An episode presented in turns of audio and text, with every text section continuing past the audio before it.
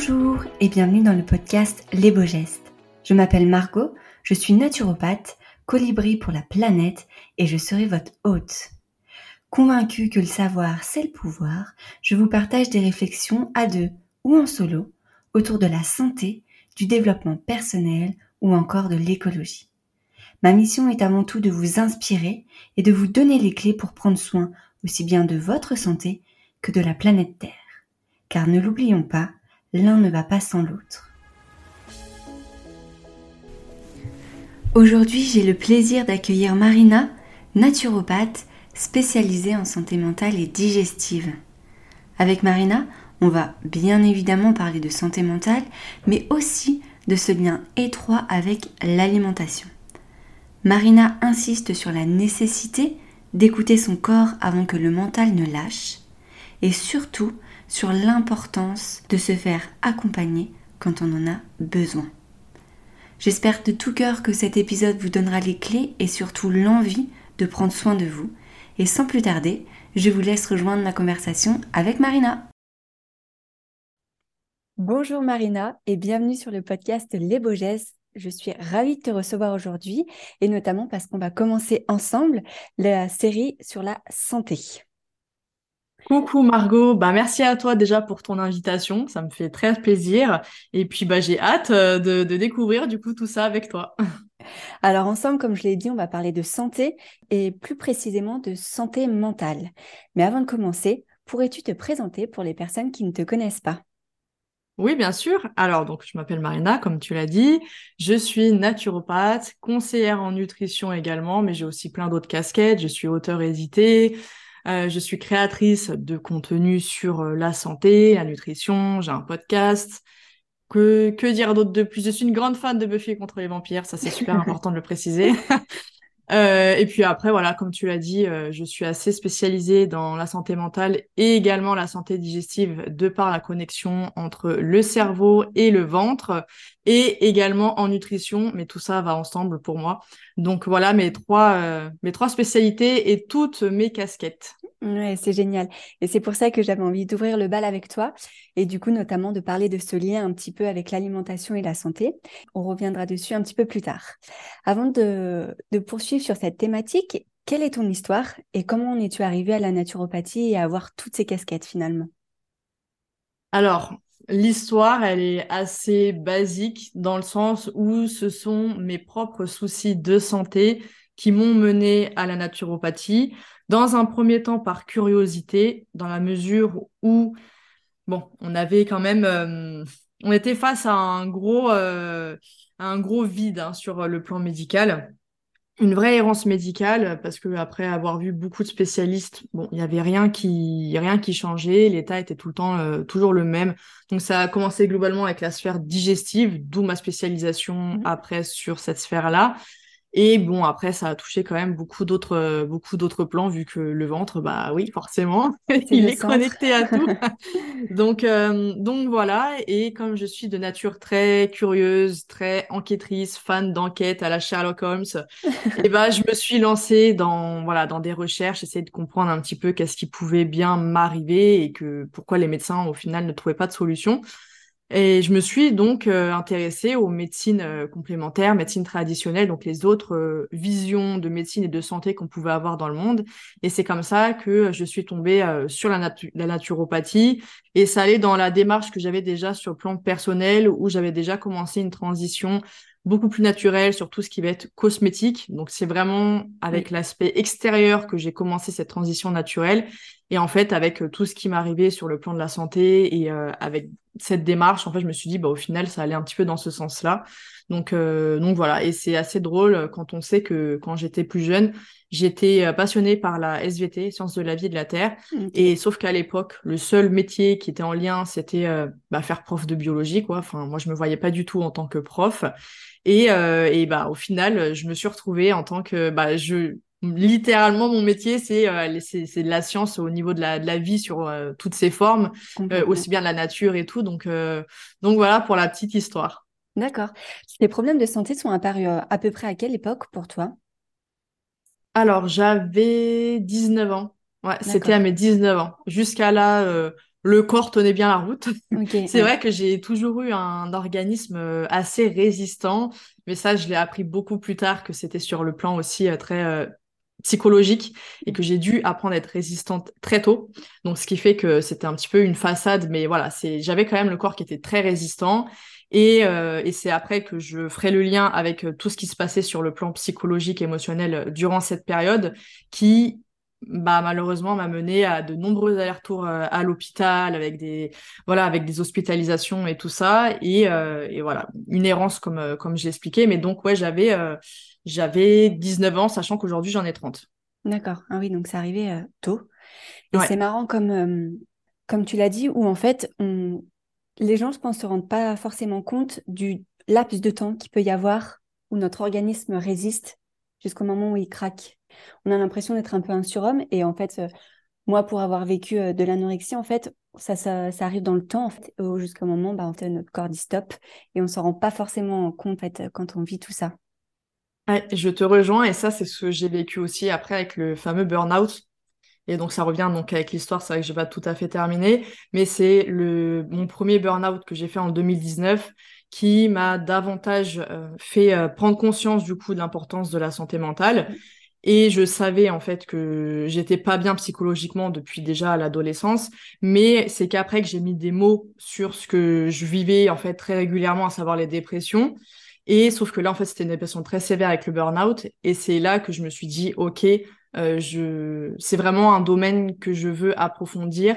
Et en fait, j'ai pu voir l'expérience bah ça a commencé avec le ventre et tellement le ventre était pas bien que forcément ça impactait aussi sur le mental. Après les deux vont ensemble donc euh, et l'un et l'autre interagissent euh, sur bah, sur l'autre finalement.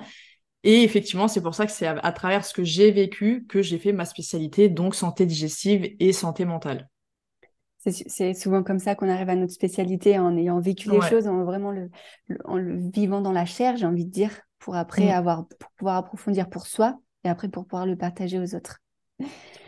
Du coup, est-ce que tu pourrais nous parler plus en détail justement de ce lien qui existe entre euh, l'alimentation, la santé digestive et la santé mentale? Parce qu'on ne fait pas toujours forcément le lien alors que c'est fondamental finalement. Oui, alors en fait, déjà tout bêtement, l'alimentation, pour qu'elle puisse atteindre son objectif, elle est obligée de passer par le système digestif. Et ça, c'est vrai qu'on a tendance beaucoup à oublier. On se dit, on avale quelque chose et pouf, ça se transforme direct comme par magie, comme ça dans le corps. Non, il y a plein d'étapes et ces étapes-là se font au niveau du système digestif. Donc c'est pour ça que j'aime bien dire, donc manger bien, manger sain, c'est super, mais digérer ce que vous mangez, c'est quand même mieux. Parce qu'au bout d'un moment, si vous mangez, si vous mangez, euh, bah oui, des, des super produits, mais qu'à la fin, il y en a très peu qui vont être assimilés, bah déjà c'est de l'argent qui est un petit peu perdu, c'est dommage.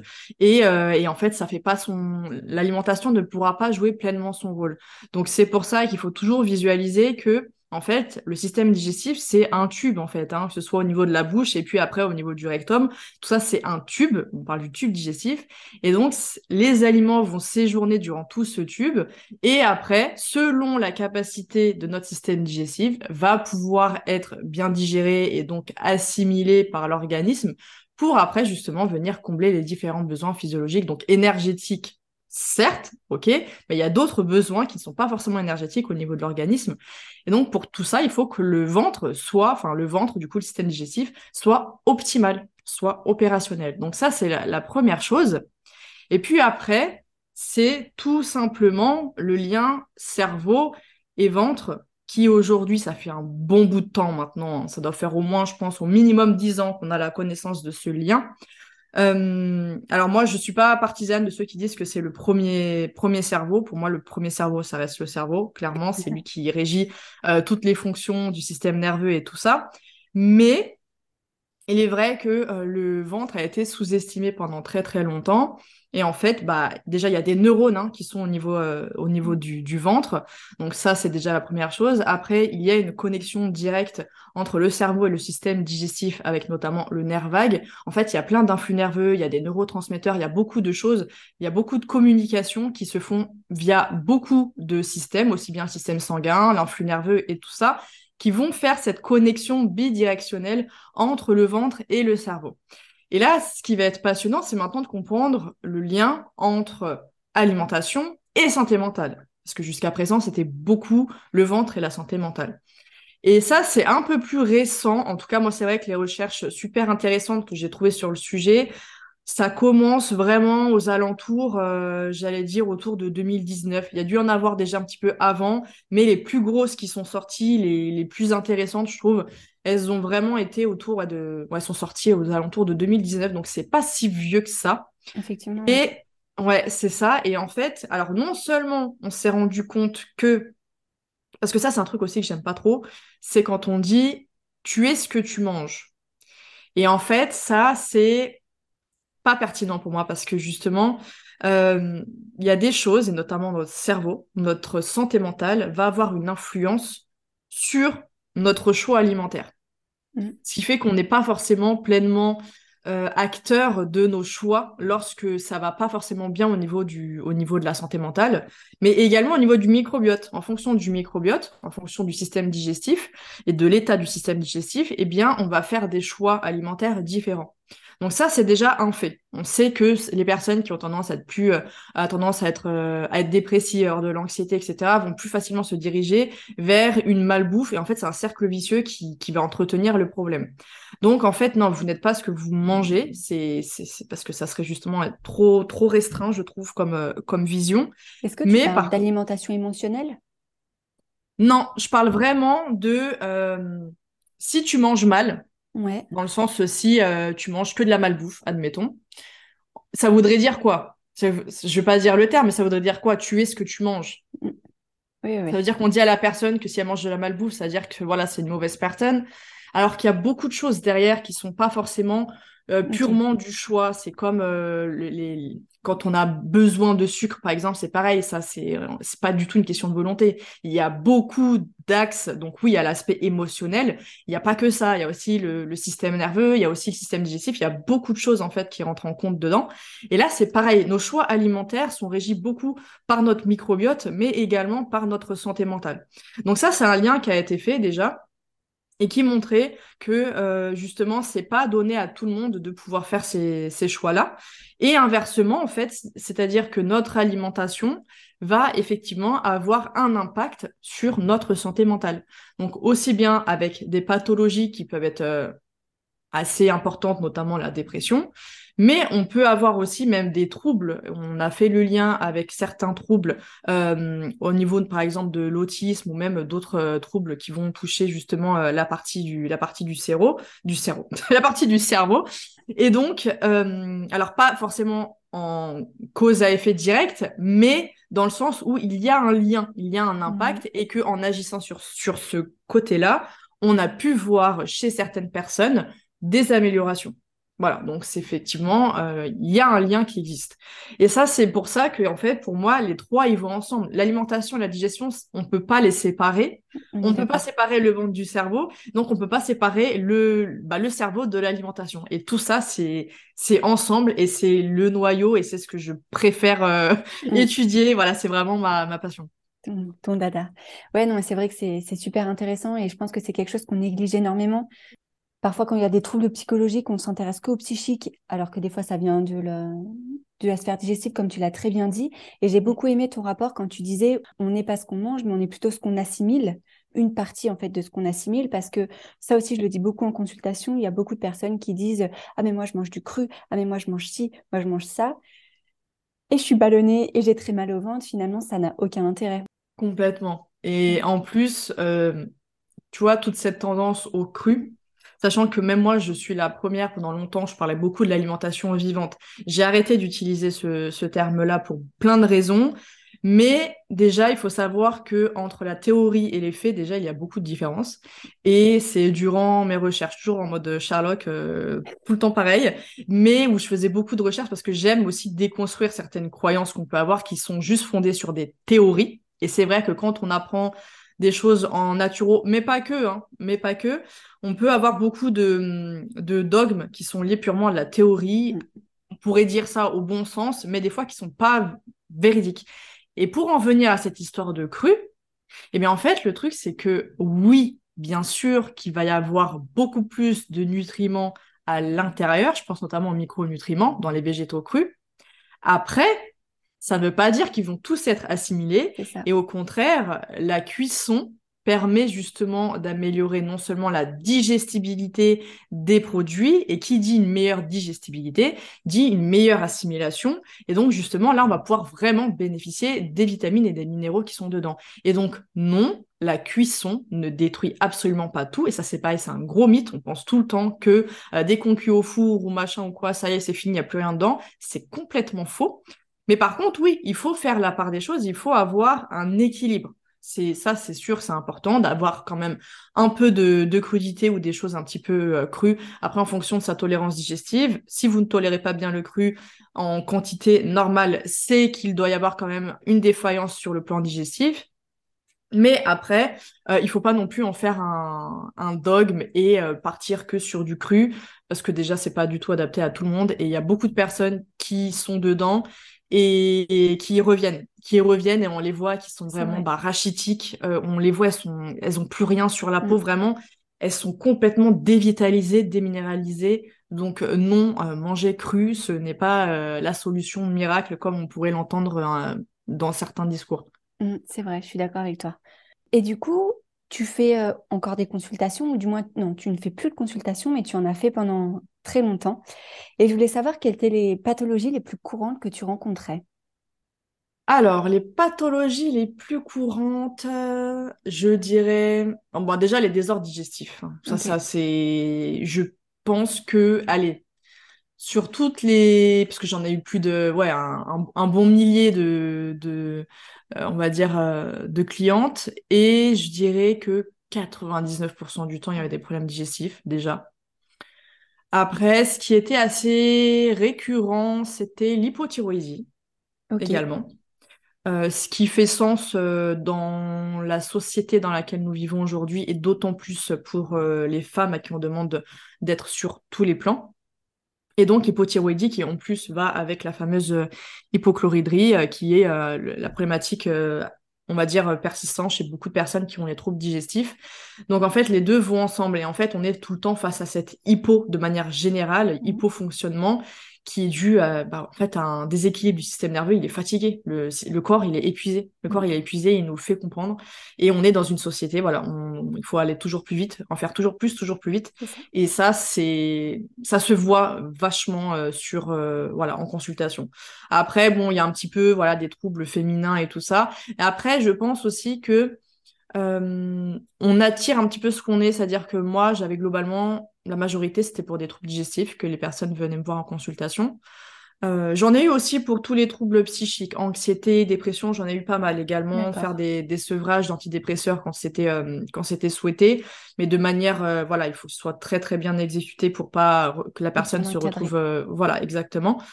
Donc ça j'en ai fait beaucoup aussi.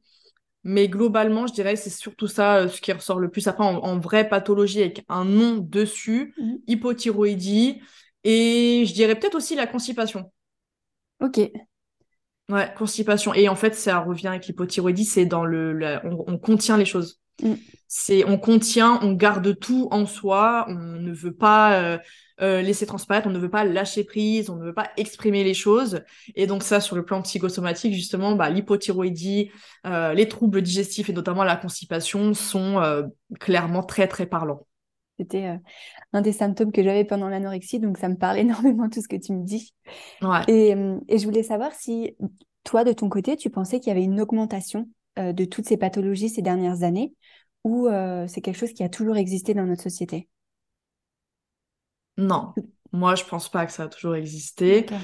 Alors, en fait, alors déjà, ce qui est intéressant de voir, c'est que en fonction des générations et des époques, les troubles de santé ne sont pas les mêmes parce qu'après, on ne peut pas nier qu'il y a des très gros progrès dans la médecine. Donc voilà, après, il y en a qui vont avoir un, discours complètement extrémiste et qui vont, euh, voilà, qui vont complètement euh, accuser la médecine de tout et, et n'importe quoi. Mais il y a énormément de progrès dans la médecine qui font qu'on évite beaucoup de choses qu'on pouvait avoir à l'époque. Et aussi, il y a tout ce qui est autour de l'hygiène, évidemment. Enfin, il y a des époques où vous avez tellement pas d'hygiène que euh, c'était assez euh, assez compliqué d'avoir une bonne santé. Mais c'était pas les mêmes pathologies. C'était souvent beaucoup de choses euh, de, de virus, d'infections, de choses comme ça. Aujourd'hui, on est sur la pathologie, je dirais plutôt chronique et silencieuse. Souvent, c'est ça, c'est des choses qui sont assez silencieuses, qui sont bah, comme j'ai dit, qui sont, qui sont chroniques, qu'on voit pas forcément tout le temps, qu'on met du temps à constater. Euh, moi, des personnes qui ont des troubles digestifs et qui pour elles c'était normal, bah, j'en ai eu énormément. je dis oui, euh, vous allez à la selle combien de fois euh, à peu près par jour, par semaine? Je Je sais pas, une à deux fois par semaine. Et ça, ça leur semblait normal. Oui, oui. Et surtout qu'après, même en y allant tous les jours, il y a des personnes, voilà, si elles ont un transit hyper liquide, etc., même si tu y vas tous les jours, ça, peut cacher quand même une constipation. Ce n'est pas parce qu'on a des diarrhées qu'il peut pas y avoir de constipation derrière. C'est très technique. Et, donc voilà, je dirais c'est surtout aujourd'hui toutes les pathologies qui touchent l'inflammation. Mm. On a de l'inflammation partout. Bah, ça c'est clair, net, précis. Euh, le, ouais, c'est ça. En fait, c'est aujourd'hui, je pense que le, le, le, je dirais il y a trois mots du siècle. L'inflammation chronique, donc qu'on appelle aussi l'inflammation de bas grade on va, avoir tout ce qui est euh, déséquilibre du système nerveux, mm. donc avec un, stress permanent qui va être dû à plein de choses. Hein. Ça peut être l'environnement, ça peut être les écrans, ça peut être la société, ça peut être plein de choses. Et troisièmement, le stress oxydatif, qui est nettement plus fort aujourd'hui, de par notre la pollution, l'environnement, en fait, tout ça qui est euh, il ah, faut dire ce qui est, ça a un impact euh, important. Après, pareil, au niveau de l'alimentation, avec les produits ultra transformés et tout ça, ça n'aide absolument pas. Euh, le peu de d'antioxydants dans nos assiettes, dans nos boissons, dans tout ça, alors que c'est euh, c'est un classique. Et quand on regarde l'alimentation des, des, centenaires, voilà, c'est des alimentations qui sont très riches en végétaux et en antioxydants. Donc voilà, stress oxydatif, inflammation de bas grade et déséquilibre du système nerveux, pour moi, c'est les voilà, c'est les trois, euh, les trois, phénomènes qu'aujourd'hui on, remarque. Et je pense pas qu'à l'époque il y avait autant ce, en tout cas avant l'industrialisation. Comme j'ai dit, il y avait d'autres choses. Il y, a, il y a toujours eu des, des problèmes, mais les problèmes qu'on a aujourd'hui, pas, pas sûr. Ok, d'accord.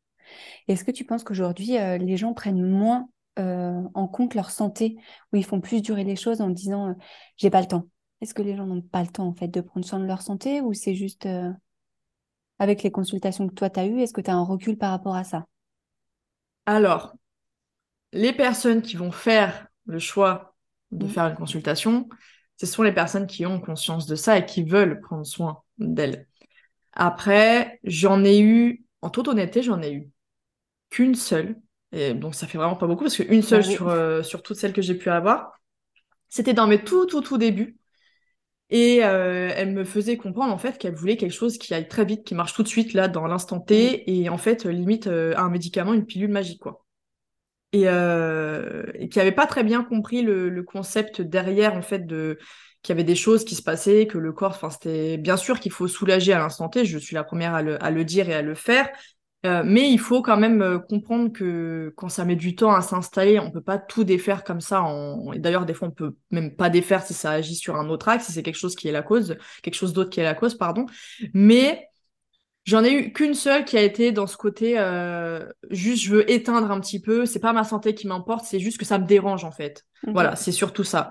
Donc il y a les personnes qui vont prendre soin de leur santé parce qu'elles veulent, elles ont conscience que leur corps c'est ton corps, c'est ton lieu de vie pour toute ta vie. Donc, tu peux pas, euh, voilà, tu, tu peux pas, le, ouais, c'est ça, c'est, c'est, pas possible. Donc, t'en as qui, ont, qui en ont conscience. Celles qui ont vraiment conscience de ça, je pense qu'il y en a encore trop peu quand on regarde euh, la majorité de la population, en tout cas occidentale. Parce que euh, on va dire que dans certaines populations euh, de l'Orient, c'est quand même beaucoup le, corps est déjà beaucoup plus sacré. on y accorde déjà quand même un petit peu plus d'importance. en tout cas, c'est une impression que je peux avoir comme ça quand je regarde ne serait-ce que les médecines traditionnelles un petit peu partout. Après. Après, voilà, est-ce que tout le monde le fait pour ça Je ne pense pas. Je pense qu'encore aujourd'hui, ça c'est ce que j'ai vu en consultation, mhm. c'est qu'il y en a qui sont dans la lutte. Donc en fait, c'est pas elles veulent prendre soin de leur santé, elles veulent pas prendre soin d'elles, elles veulent juste arrêter quelque chose et juste que ce symptôme s'arrête et termine, mhm. sans prendre en compte le message qu'il y a derrière. Derrière chaque pathologie, il y, a un, il y a un message, il y a quelque chose. C'est qu'il y y a quelque chose qui, qui, qui va pas en fait et le corps nous l'exprime.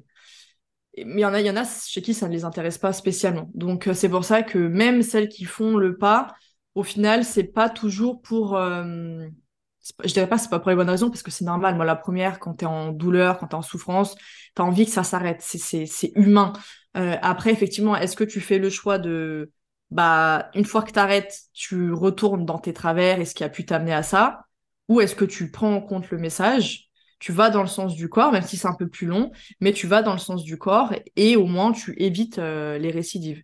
Donc c'est là pour moi la différence entre euh, la lutte et la résilience. Et c'est vrai que le travail avec, avec les personnes qui sont dans la lutte, par exemple, c'est beaucoup plus dur qu'avec les personnes qui sont dans, dans un état de résilience, qui acceptent et qui euh, sont ok bah je vais faire ce qui est de mieux pour mon corps et, et ça prendra le temps qu'il faut et, et voilà quoi qu'une personne qui est dans la lutte et qui veut absolument combattre, éteindre quelque chose, qui va déjà dépenser son énergie dans, bah, dans ce combat-là qui n'a mmh. pas forcément lieu d'être parce que votre corps ne doit jamais être euh, celui que vous devez combattre. Mais pas du tout, c'est l'allié de votre vie. Au contraire, vous devez en prendre soin. Et même s'il il a des fois des symptômes, des réactions qui vous dérangent, si ça vous dérange, c'est parce qu'en fait, il a plus d'autres moyens que de vous le dire. Souvent, c'est parce qu'il y a déjà eu des petits symptômes, souvent psychiques. Mmh dans la tête ou des émotions, des, ce qu'on peut, on peut appeler ça l'instinct ou ce qu'on veut, mais des fois ça peut être des migraines, des machins, des trucs qui montrent que bon, il y a quelque chose qui qui va pas, mais on, on laisse couler, on laisse couler, on laisse couler. Au bout d'un moment, le corps il dit bon, écoute ma coco, tu m'écoutes pas, allez hop, euh, on passe à l'étape supérieure. Et là, du coup, euh, parce qu'en fait, il est obligé de tirer la sonnette d'alarme pour euh, pour se faire entendre, hein, tout simplement. Mais je suis totalement d'accord avec toi sur le fait que on est complètement coupé notre corps aujourd'hui, notre intuition en fait. On ne sait plus l'écouter, on ne sait plus ce qu'il faut manger, on n'arrive plus à comprendre en fait le, les messages cachés de, derrière nos mots. Et je pense que c'est là toute la, la spécificité en fait de nos métiers à toutes les deux, c'est vraiment d'aller chercher la cause profonde en fait. Éteindre l'incendie comme tu le dis très bien, les médecins savent très bien le faire. Ils peuvent nous donner quelque chose qui euh, est un symptôme, point final. Je pense que nous, notre rôle en tant que thérapeute, euh, c'est vraiment d'aller éradiquer la cause profonde. Et ça, c'est vrai que c'est toujours des fois un peu dérangeant chez certaines personnes d'aller brasser des choses qui les dérangent parce qu'ils n'ont pas envie de voir la vérité en face. Et du coup, c'est peut-être pour ça aussi que les gens n'osent pas en fait aller jusqu'au bout du processus par peur en fait de, de ce qu'ils peuvent voir, ce qu'ils doivent changer ou leur façon de vivre ne leur correspond pas. Et là, c'est des questions des fois qui sont dérangeantes. Je suis passée par là, mm. donc je sais de, de quoi je parle. Ouais, mais complètement. Et ça revient aussi beaucoup au côté euh, bah, psychique dont je mmh. parle toujours, parce que euh, je l'ai remarqué et j'ai été la même. C'est souvent ce côté-là qui, voilà, les gens ils veulent pas, ils veulent pas savoir, ils veulent pas, ils veulent pas les remuer dans pour eux quand on dit c'est euh, une origine émotionnelle ou psychologique, ils vont se dire ça veut dire quoi, c'est-à-dire c'est dans ma tête, c'est-à-dire que j'invente mes symptômes? Non non, tes symptômes ils sont réels, ton corps il t'envoie des messages réels. Euh, tu peux avoir des des vrais problèmes au niveau de tes analyses qui sont qui sont marqués. Euh, il n'en demeure pas moins que ça reste, ça reste des fois psychosomatique et que et que en fait le corps voilà, le corps te l'exprime. Et ça, c'est dur à entendre parce qu'effectivement, en, tout cas, moi, encore aujourd'hui, je le certifie, pour moi en tout cas, le travail psychologique, c'est plus dur. Ah, c'est le, plus dur. Euh, après, ça va peut-être dépendre des histoires et tout, mais moi, je sais que parmi tout ce que j'ai pu faire pour, euh, pour moi et ma santé, le travail psy, c'est le plus dur parce que, bah, en fait, tu es obligé des fois de repasser par les choses où tu voulais pas. En fait, tu les mettais dans un tiroir et tu fermais le tiroir et tu voulais pas du tout euh, aller voir ce qui se passe à l'intérieur. Sauf que moi, je prends tout le temps l'image euh, d'une rivière ou, d'un lac, en fait. Eh bien, donc là, d'apparence, on va se dire oui, c'est bien, mais en fait, là, en fait, la psychothérapie, on va venir remuer ce qui est au fond là. Et en fait, pendant qu'on remue tout ça pour que ça remonte à la surface, en fait, l'eau, elle est toute berk. Voilà. Il y a plein de, ça donne pas envie. C'est vraiment, c'est, c'est vraiment, voilà, c'est dégoûtant. Mais sauf qu'en fait, c'est nécessaire pour ça, pour que ça remonte à la surface, justement, et ensuite on nettoie pour avoir vraiment une eau qui est propre, avec un fond propre. Et c'est ce qu'on veut avec la psychothérapie, et c'est dur. Et ça, moi, je le dis à chaque fois, c'est dur, mais je le vois en consultation entre les personnes qui suivent mon conseil. Euh, souvent, je leur dis, soit là, la priorité chez vous, je sens que c'est vraiment plus la somatisation, donc là, comment ça s'est ancré dans le corps, donc là, ce serait des thérapies manuelles spécifiques, ou alors là, chez vous, vraiment, il n'y a pas photo, il faut vraiment vous commenciez avec le côté psy, donc avec un accompagnement psychologique, on est vraiment au niveau du cerveau et du verbal en général. Euh, mais dans tous les cas, l'idéal, c'est de faire ce travail-là euh, dans, les, dans, les, deux, ça c'est sûr. Mais euh, les personnes qui font ce travail-là, et les personnes qui ne le font pas ou qui repoussent à chaque fois, oui, j'ai pas fait, mais en fait, elles ont des excuses parce qu'en fait, elles, elles sont pas prêtes. Hein. C'est juste qu'elles ne sont pas prêtes. Mais en fait, le, les résultats ne sont pas les mêmes. Les résultats ne sont pas les mêmes, la progression n'est pas la même et le mindset, enfin, l'état d'esprit n'est pas du tout le même. Donc moi, c'est quelque chose que je, c'est pour ça que je le recommande tout le temps, c'est pour ça que je suis fatigante avec ça, que je me répète à chaque fois, mais parce qu'en fait, je l'ai vu. Et j'aurais, moi, j'aurais aimé avoir quelqu'un qui, à 10 ans en arrière, me fasse comprendre ça, et j'aurais pu éviter tous les problèmes que j'ai eu euh, après, en fait. Euh, sauf que bon, aujourd'hui, ces problèmes-là, ça m'a donné de l'expérience qui fait qu'aujourd'hui, je peux aider les personnes dessus. Mais c'est vrai que si j'avais pu éviter ça, si j'avais pu éviter ça, franchement, ça aurait été voilà, c'est ça, ça aurait été bien. Donc oui, effectivement, c'est que les gens ne sont pas prêts à... Et aussi, les gens ne sont pas prêts des fois à changer parce que le cerveau aime la facilité. Le cerveau n'aime pas le changement, le cerveau aime le confort. Et donc, dès que ça demande justement de l'investissement, c'est mort. Et ça rejoint, je trouve, et c'est là où je, je pense qu'il y a certains... Euh, certains contenus, et c'est d'ailleurs pour ça qu'en général, j'aimais pas faire ce, j'ai jamais aimé faire ce genre de contenu, et ça n'aide pas par rapport à ce que tu disais là, dans le sens où les personnes, elles veulent quelque chose pour agir de suite, et qu'au final, elles vont pas chercher un peu plus loin euh, la cause. Mais c'est qu'en fait, même euh, à travers des contenus de, euh, de, médecine traditionnelle et, et, complémentaire, bah des fois, en fait, c'est juste des tips, des trucs, t'as ça, prends ça, t'as ça, prends ça, t'as ça, même si c'est naturel, en fait, c'est juste tu, nous fais de la médecine allopathique avec des plantes ou avec de la micronutrition. C'est de la santé verte. Ouais, mais au final, euh, la personne ne se responsabilise pas, la personne ne comprend pas forcément. Même si elle comprend, toi, tu lui dis quoi faire, ta, ta, ta, elle fait. Et en fait, il n'y a pas de réflexion. Il n'y a pas tout ce process qui est important de comprendre, OK, j'ai ça, pourquoi? Voilà, essaye de voir dans ta vie quand est-ce que ça a commencé. Mais moi, en, consultation, durant mon, mon anamnèse, des fois, oh, elles, étaient, étonnées, en fait. Je pose des questions, elles disent, voilà, euh, je dis, ouais, est-ce que... Euh, en plus, moi, j'arrive à, vite, faire le, à vite faire le lien.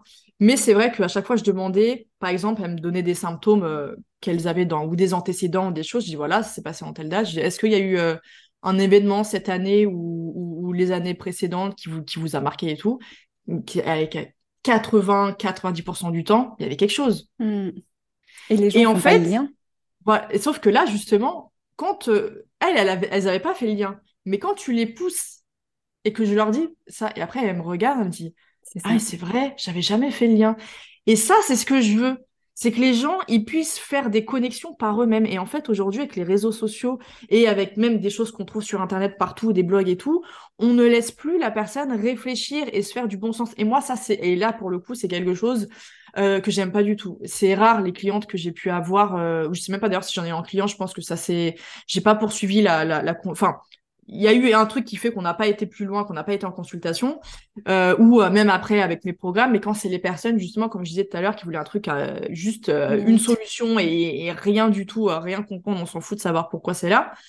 Et ben en fait, clairement, c'est dans les, ben, en fait, c'est les personnes qui vont pas, qui, qui vont consommer le contenu. Euh, en plus, souvent, c'est combattre un mal par une solution. En fait, c'est tout le temps ça. Je, t'as un problème, tac, t'as ça. Tac, ça. Et le truc, c'est que moi, je suis pas du tout dans ce. Je suis pas là-dedans. C'est, en fait, c'est pas du tout ma démarche. Et je veux responsabiliser les gens. Et ça, c'est vraiment mon credo. Et c'est ce que j'essaye de faire même à travers mes contenus et le podcast. C'est de pousser les gens à la réflexion et au bon sens plutôt que de juste répéter ce qu'ils ont vu euh, quelque part, euh, alors que c'est voilà, c'est quelqu'un comme, euh, comme toi et moi hein, qui l'avons écrit. Et en fait, pourquoi tout de suite tu accordes de l'importance sans même juste réfléchir? Mmh. Même si t'es pas dans le domaine, c'est normal après qu'il y a des choses, des notions qui sont complexes. Mais même si t'es pas dans, dans le domaine, essaye de prendre du recul sur ce que tu es en train de lire et réfléchis. Dis-toi si ça, il y a du bon sens ou pas, tu vois. Donc, je pense à toutes les personnes qui veulent se lancer dans les régimes d'éviction, de machin, de trucs, où il y a complètement une, catégorie entière d'aliments qui retirent, enfin, des trucs des, des, fois qui sont complètement fous. Et tu dis, mais juste sors de ton truc, essaye de, de, de outre l'aspect émotionnel où tu as absolument une solution, mais essaye de, de dire, est-ce que tu recommanderais ça à quelqu'un? Est-ce que ça te semble logique de retirer une catégorie entière d'aliments et tout ça? Et normalement, non en fait. Et donc, des fois, c'est ça, c'est de pousser les gens à la réflexion. Parce que sans ça, ils pourront jamais se responsabiliser dans leur santé. Et s'ils ne se responsabilisent pas dans leur santé, pour moi, le naturopathe, il a tout perdu. Parce que normalement, mhm. c'est ça. Naturopathe, il est censé être éducateur de santé. C'est ça. Normalement, il te donne les clés. Et toi, une fois que tu as ces clés, bah, tu peux faire après ton, ton bout de chemin et prendre soin de ta santé tout seul comme un grand. Après, quand il y a besoin, quand c'est urgent ou quand il y a juste un besoin d'accompagnement, bien sûr. Mais normalement, t'es pas censé avoir besoin d'un médecin pour manger. Moi, pour moi, c'est un truc qu'on devrait apprendre déjà qu'on est tout petit. Mm. On devrait nous apprendre comment bien euh, nourrir notre corps, en fait. On nous l'apprend pas. On, nous apprend des trucs qui sont complètement inutiles à l'école. Ça, on nous l'apprend pas. Alors qu'on mange, en général, trois fois par jour. Tu vois, c'est des trucs fous comme ça. Et ça, ça va être le travail de, du naturopathe. Et c'est pour ça que je rappelle à chaque fois qu'un naturopathe, il est éducateur de santé. Notre, rôle premier, c'est d'éduquer. C'est surtout ça. Parce, et de donner les moyens à la personne et au corps d'acquérir en fait la pleine santé et en fait souvent c'est bah, la naturopathie ne suffit pas moi je je pense jamais je pourrais dire ah bah si tu suis mon truc si tu suis ça ça sera c'est bon tu seras tranquille bah non parce qu'en fait on n'est pas juste euh, juste un corps physique et physiologique déjà. Il y a tout l'aspect, euh, bah, l'environnement, parce que c'est bien. Ah, tu manges parfaitement, tu fais, tu fais ton sport, machin, tout mhm. ça. Tu vis une relation euh, hyper toxique dans ton couple où tu as des femmes qui sont, euh, qui sont violentées ou des trucs de fous qui vraiment te, te tuent, qui te tuent la, la, la, tête. Mais comment tu veux aller bien? Mm. Et, et c'est toi, genre, nous, naturaux, on va dire oui, non, mais avec ça, tu vas voir, ça va faire des miracles. Mais non, non. Et c'est pour ça que c'est là le piège des solutions comme ça où on te, vend du rêve. En gros, oui, t'as ça, bah prends ça. Ouais, mais non, parce qu'en fait, on est, on est, c'est pas aussi simple que ça. Ah ouais, c'est même carrément beaucoup plus complexe que ça. Mais, euh, mais je pense que ça rejoint un petit peu le début de notre conversation où je pense qu'on vit dans une société qui va beaucoup trop vite, où les gens veulent tout tout de suite. En fait, ils n'ont pas le temps de prendre soin de leur santé. C'est-à-dire que moi, il y a plein de personnes euh, dans mon entourage, parce que moi, je suis une, ancienne ingénieure, donc j'ai toujours euh, des connaissances euh, qui ont un rythme de fou. Ils n'ont pas le temps. Mais non, en fait, non, mais Margot, là, je dors pas très bien. Mais... Bah oui, mais en fait, t'as vu à l'heure à laquelle tu rentres, mais t'as vu pourquoi tu. Ouais, mais j'ai pas le temps. T'aurais pas un petit truc là pour juste prendre le temps, en fait. Et je pense que c'est vraiment ça aussi le problème aujourd'hui, c'est que les gens ne veulent plus prendre le temps pour leur santé. Et ça, c'est c'est quand même très, très embêtant. ouais. Ah, mais ça, je confirme. Et, euh, et pour moi, il y a vraiment deux catégories de personnes. Il y, a y a la catégorie des personnes qui ne prennent pas le temps, vraiment, comme tu l'as dit. Et en fait, ce sont des personnes qui vont, qui vont avoir des excuses. Mais c'est les personnes qui juste manquent d'organisation ou euh, effectivement, pour qui c'est juste plus facile de faire comme ça. C'est juste que c'est pas, pas impossible, mais c'est plus facile de faire comme ça. Et puis le corps après... tient encore. Oui, voilà, c'est ça. ils sont encore sur la lancée. T'inquiète. Ce sont des personnes qui auront un discours différent le jour où il y aura le burn-out. Je, parce que genre, je sais, hein, moi je suis quelqu'un qui est beaucoup demandé à mon corps, sur tous les plans. Et comme je suis quelqu'un qui euh, mentalise énormément, tout se passe dans ma tête, j'ai beaucoup, beaucoup de choses dans la tête. Et en fait, des fois, j'essaye d'aller aussi vite que mon cerveau et de tout faire ce que mon cerveau me dit et de toutes les idées, donc de tout mettre en place et tout ça. Sauf que non, en fait, c'est pas, pas possible. Et en fait, j'ai dû apprendre, malheureusement, après le burn-out, dépression et compagnie, euh, de prendre soin vraiment de ma santé mentale, de prendre le temps de faire des vraies pauses, de m'organiser si c'est ça qu'il faut, parce que effectivement, il va y avoir des semaines où c'est plus chargé, donc il vaut mieux que j'ai mes repas du midi, par exemple, qui soient déjà prêts. Donc voilà, je m'organise le dimanche, par exemple. Mais voilà, il y a, y a la flemme et il y a le manque, le manque d'organisation. Après, tu as une autre catégorie de personnes, et là, c'est plus complexe. Euh, c'est les personnes qui, euh, qui certes pourraient prendre le temps, mais qui n'ont plus d'énergie. Elles sont déjà épuisées. Je pense notamment euh, beaucoup euh, aux, aux, femmes qui sont euh, pas forcément que les femmes au foyer avec enfants, mais même celles qui travaillent, celles qui mmh. travaillent et qui aussi ont, aussi les enfants, les enfants à gérer, parce que bon, c'est un fait, on va pas se le cacher, mais aujourd'hui, les charges, notamment la charge mentale et toutes ces, charges-là, ne sont pas euh, réparties de manière équitable dans tous les couples, quand bien même chacun travaille. Donc ça, c'est un problème encore de société qui tend à changer avec les nouvelles générations, fort heureusement, mais ce n'est pas le quotidien de tout le monde. Et donc, euh, bah, faut dire ce qui est, c'est que la femme, quand elle, bah, elle, travaille donc la journée, puis après quand elle rentre et puis fait qu'elle aille chercher des enfants, qu'elle s'occupe des enfants, des activités des enfants, de faire à manger, en fait, elle est fatiguée. C'est-à-dire que même prendre 10 minutes pour faire de la méditation, admettons, un truc tout bête, mais en fait, elle en aura tellement marre, elle aura tellement de trucs dans, dans la tête que pour elle, la facilité, ça va être soit de se mettre devant euh, un film ou une série avant de dormir et ou, de scroller sur les réseaux pour changer, en fait, se changer les idées. Et ça, c'est un truc, moi, je l'ai eu pendant longtemps aussi. Euh, c'était rien à voir avec ça parce que j'ai pas du tout ce, ce, quotidien-là. Mais c'est vrai que des fois, quand notre quotidien ne nous plaît pas, qu'on ne se sent pas épanoui, euh, dès qu'on a du temps, entre guillemets, et eh bah, on va, on va se divertir. Et on va justement essayer d'occuper nos pensées avec autre chose pour oublier en fait euh, qu'on n'est pas bien. Mm. Et ça, mais ça, c'est un mal de notre société. Et c'est pour ça, moi, je pense que c'est pas anodin ce qui s'est passé avec la pandémie et que pendant que les personnes avaient du temps, justement, elles avaient enfin ce temps-là au point de plus savoir quoi en faire, que les gens, ils ont commencé enfin à se poser des questions, à réfléchir et que tu vois énormément de reconversions professionnelles, des gens qui sont partis à l'autre bout du monde, les gens qui sont enfin prêts à vivre leur rêve parce qu'ils ont compris, en fait, que ils veulent plus cette vie-là. Ils ont tellement été forcés d'être arrêtés et de pouvoir du coup réfléchir et de prendre conscience que non, je veux plus de cette vie-là, qu'ils ont fait les choix. Sauf que il y en a pour qui c'est pas forcément possible et donc leur moyen c'est bah effectivement de d'utiliser ce temps-là pour des choses qui sont qui peuvent sembler du coup assez superficielles mais qui sont un peu leur mode de bah leur mode échappatoire pour euh, pour leur quotidien qu'elles n'aiment pas et elles sont pas prêtes à à l'assumer, à l'accepter ou même à s'en rendre compte, hein, tout simplement. Oui, tout à fait. Et c'est pour ça que les réseaux sociaux marchent autant, notamment ce TikTok que moi personnellement je n'ai pas, mais j'ai un petit frère qui l'a et c'est vraiment le, coup de squeeze. Tu swipes et en fait tu, passes ton temps en fait et tu vois des, beaucoup de bêtises, je pense. Et, euh, et c'est juste, ouais, je pense que c'est pour passer à autre chose et euh, pour pas te souvenir de ta journée, etc. Et le problème, c'est que c'est vraiment les futures générations qui baignent en plein dedans.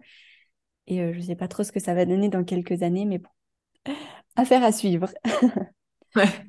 Quel conseil tu pourrais donner justement à toutes ces personnes qui souffrent de troubles psychiques de manière générale? Allez vous faire accompagner, tout simplement. Parce que quand vous avez un problème de santé, vous allez voir un médecin. En général, bon, la première étape, on va voir son médecin. Après, voilà, s'il y a un petit truc chronique, des petits trucs par-ci, par-là, voir un naturo. Mais dans tous les cas, vous avez je pense que si vous écoutez ce podcast, c'est que vous avez pour habitude d'aller vous faire aider, vous faire accompagner sur le plan, euh, le plan physique, physiologique. Quand ça va pas au niveau de votre tête, pourquoi vous n'allez pas faire la même chose? Et ça, c'est quelque chose, c'est ce qui montre que c'est encore tabou, même si on en parle beaucoup plus depuis la pandémie et toutes les dépressions qu'on a eues par rapport à ça. Mais c'est toujours pas banalisé. En fait, il faut toujours euh, euh, penser avoir vécu euh, un trauma digne d'un film pour euh, prétendre à faire un accompagnement en suivi psy ou alors de se penser fou quoi. Mais en fait ça c'est fini. On est enfin c'est terminé ça. Ça c'est des, bah, idées reçues. Non mais voilà ça il faut arrêter. S'il y a des médecins pour le, le, physique physiologique etc nutrition et tout en fait, il y en a qui sont aussi, c'est leur, c'est leur travail de vous accompagner pour vous euh, aider à vous soigner et à guérir sur ce côté-là. Et quand bien même vous pensez que vous n'en avez pas besoin parce que vous pensez qu'il n'y a pas de trauma, mais des fois des choses, mais toutes banales, peuvent être vécues par certains comme un trauma, d'autant plus dans l'enfance, ne banalisez pas ça et ça ne coûte rien. Testez, voyez ce que ça donne. Enfin, ça coûte rien. Si, ça coûte, ça coûte de l'argent, malheureusement. Après, il y a des choses qui sont mis, euh, qui sont mis en place. Euh, si besoin, parce que là, ce serait trop long de tout expliquer, mais j'ai justement une psychologue là qui a, qui a intervenu et l'épisode sortira bientôt sur mon podcast. Et justement, elle nous donne toutes ces pistes-là pour le, la partie financière. Euh, donc, il peut y avoir effectivement des aides, mais en général, si vous avez tendance à déjà euh, consulter dans le, dans le privé, parce qu'en naturopathe, en général, à part prendre un petit peu de par la mutuelle, mais bon, c'est pas remboursé par la Sécu. Euh, c'est pareil avec euh, les séances de, psychothérapie. Et, ah, voilà, après, ça dépend des cas. Mais euh, faites-le. Franchement, moi, il y a beaucoup de personnes, enfin beaucoup, il y en a quand même une bonne poignée, que, que j'ai eu une première fois en consultation et qui après m'ont réécrit pour savoir et je leur avais recommandé en fait d'aller que je voyais en fait quand il y avait des trucs assez importants je, là il faut vraiment faire ça euh, et j'étais vraiment, c'est la priorité. Et, euh, et, tu vois, justement, on me demandait, euh, oui, mais là, financièrement, naturo plus psy et tout, je dis, ben, je vais être honnête avec vous, là, la naturo, c'est absolument pas votre priorité. Vraiment pas votre priorité. Conservez votre argent pour faire un accompagnement psychologique. Et si après, vous ressentez le besoin de, de me voir ou quoi, je serai là. Mais pour l'instant, votre priorité, c'est ça. Et ça aussi, c'est le travail d'un naturo ou de n'importe quel thérapeute, c'est de savoir où est-ce qu'est la priorité de la personne qu'elle suit et non pas juste de, voilà, bah, je veux que tu aies une consultation, donc je vais te dire tout et n'importe quoi. Mais, euh, mais moi, ça a été un constat que j'ai fait, c'est que j'ai quand même beaucoup de personnes, et notamment en général, hein, quand il y a des burn-out ou des dépressions, des trucs comme ça, euh, ah oui, j'ai oublié, mes troubles du comportement alimentaire aussi, j'en ai eu aussi euh, beaucoup. Bah, mon histoire aussi a fait que, et après, je, je, voilà, je sais que j'en ai eu quand même pas mal euh, pour ça. Mais là, chez ces personnes, je leur dis clairement que oui, moi, je peux vous soutenir sur le plan psychique, je peux vous aider lors de votre accompagnement, et c'est ce que j'ai, c'est, ce que je fais, et même c'est ce que je fais avec avec mon programme Happy Mind, mais c'est un soutien physiologique, c'est donner des clés pour le quotidien, pour vivre au mieux cet accompagnement psy qui, comme je disais tout à l'heure, peut faire remuer, remonter certaines choses qui sont pas toujours agréables. Donc un soutien, ça peut être très bien par certaines plantes, micronutriments et tout et tout. Euh, par peut-être des petits exercices de, de respiration et tout ça, c'est très bien. Mais effectivement, la priorité restera l'accompagnement psy, le fait d'agir dessus.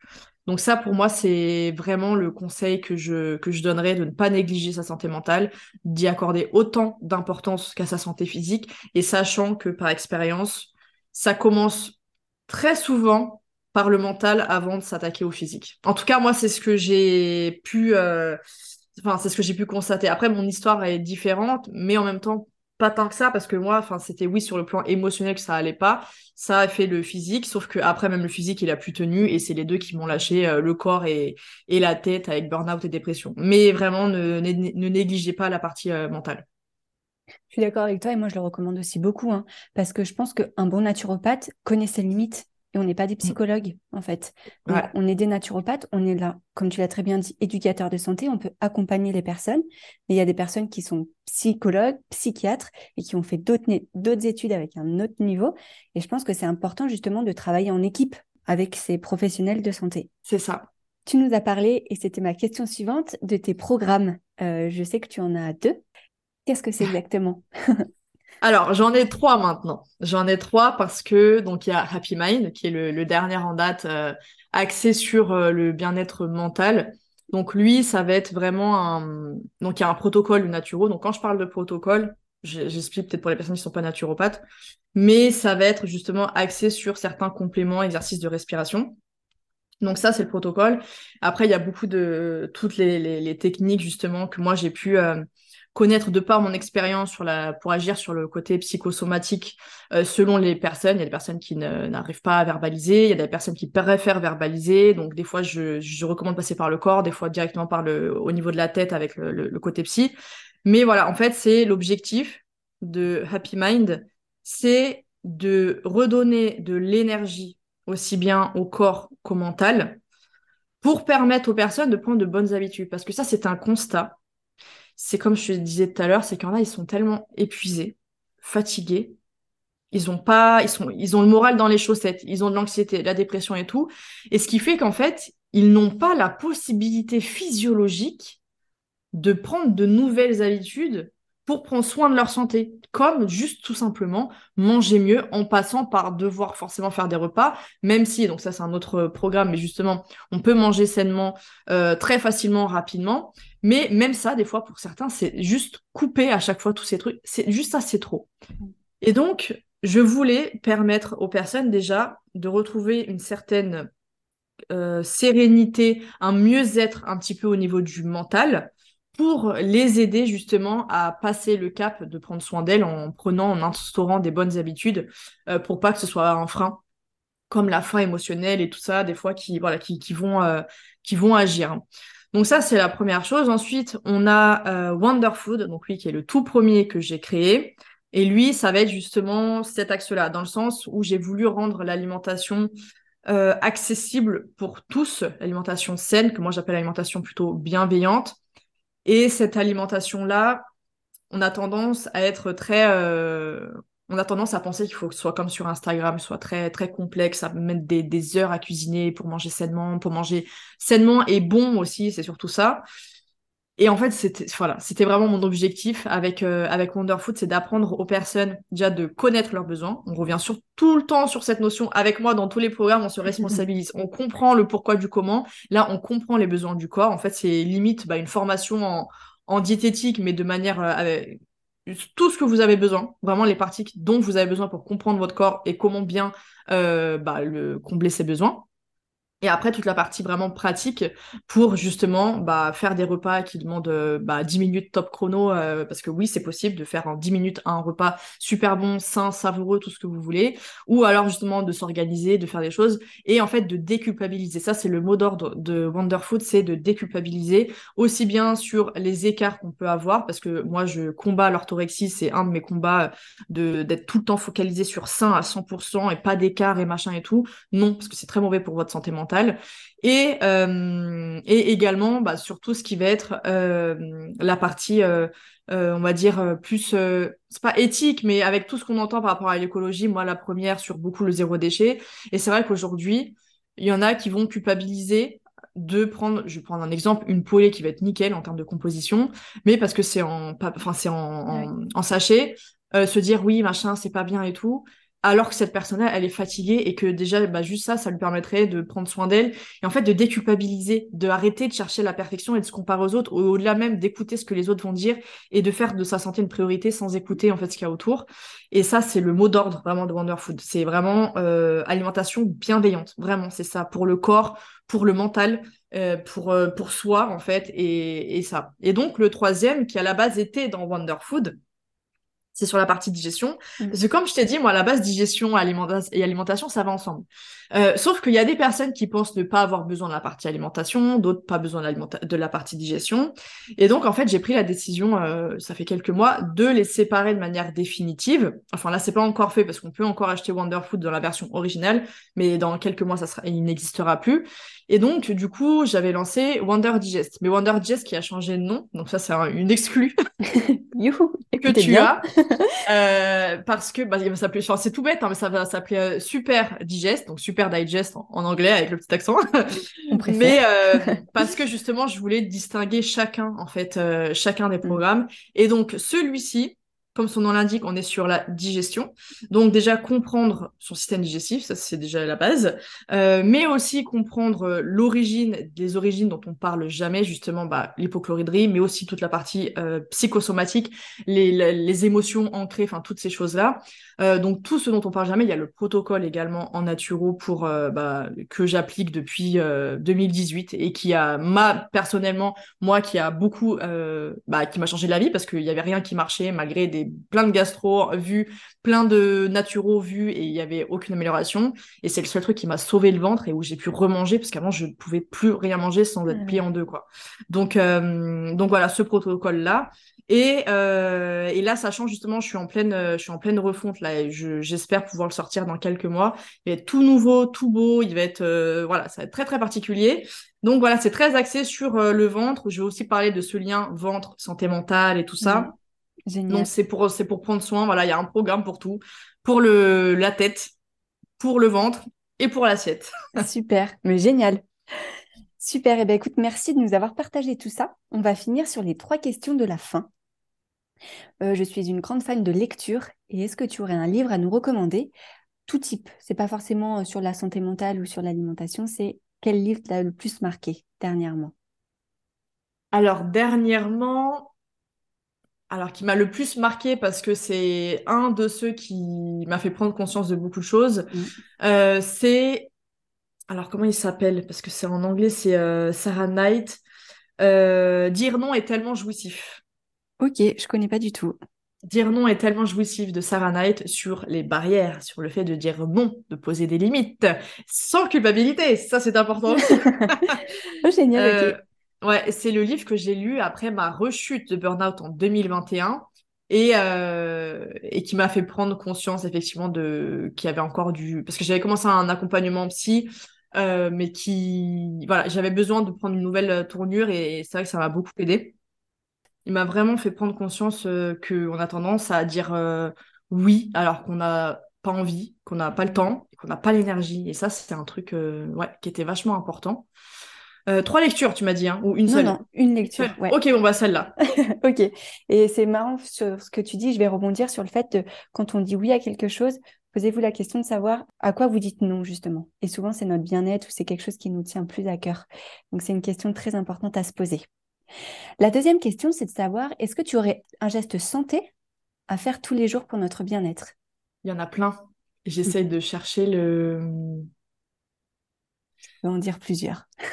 ouais, parce que j'allais dire... Euh, en vrai, et ça c'est un truc que ça fait un moment que j'ai pas fait, mais c'est ce qui, c'est ce qui me faisait quand même beaucoup de bien.